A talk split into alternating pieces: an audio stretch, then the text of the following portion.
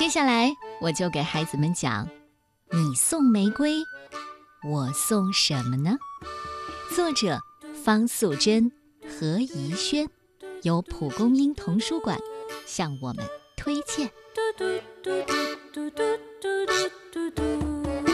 小松鼠和小浣熊出生在美丽的春天里。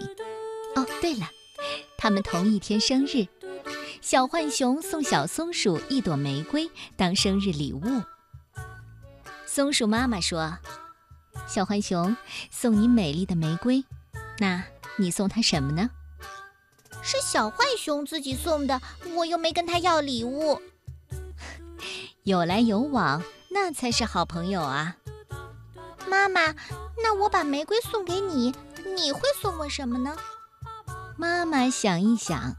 从书架上拿出一本书，那我讲一个故事给你听吧。很久很久以前，在西班牙的加泰隆尼亚地区，有一天，突然飞来了一条可怕的喷火龙。它不但会喷火烧房子，还会呼风唤雨搞破坏。更可恶的是。喷火龙要求居民每天送一个孩子去填饱他的肚子。于是加泰隆尼亚公主去找喷火龙谈判。喷火龙一看到公主，立刻张开血盆大口扑了上去。最危险的时刻，圣乔治骑士出现了。圣乔治和喷火龙展开一场惊天动地的搏斗，最后他用长枪刺死了喷火龙。喷火龙倒在地上，胸口不断地喷出血来。这时候，草地上神奇地冒出一朵一朵的玫瑰。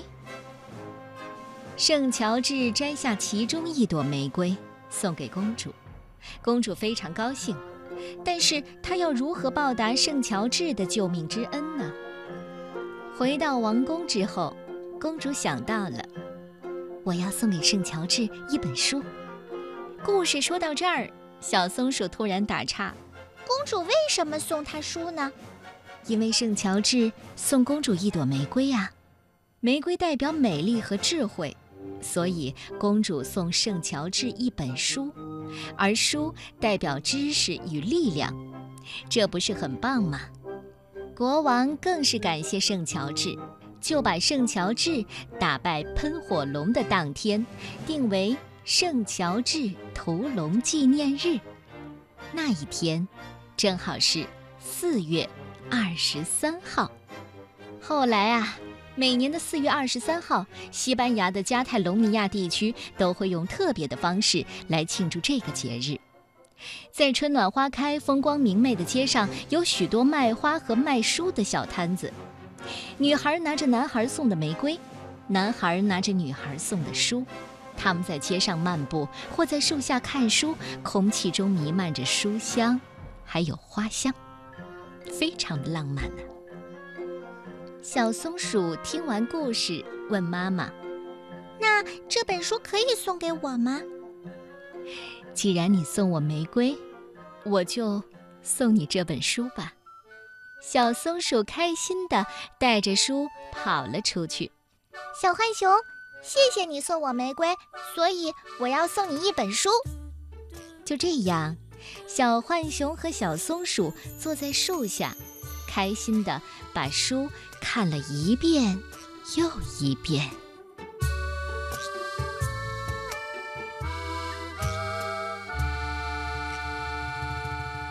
一九九五年十一月十五号的时候，联合国教科文组织将四月二十三号正式定为世界图书和版权日，简称为世界阅读日。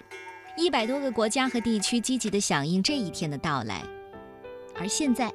世界阅读日的设立，就是要鼓励每一个地球公民，特别是小朋友们，去发现阅读的快乐，培养小朋友的阅读兴趣和素养。故事就是最好的选择，没有哪个孩子不喜欢听故事的。希望你也能记住小松鼠妈妈说的：“书代表知识和力量，让读书成为我们每一天的生活方式吧。”这就是今天的睡前故事。我是董月阿姨，明天见。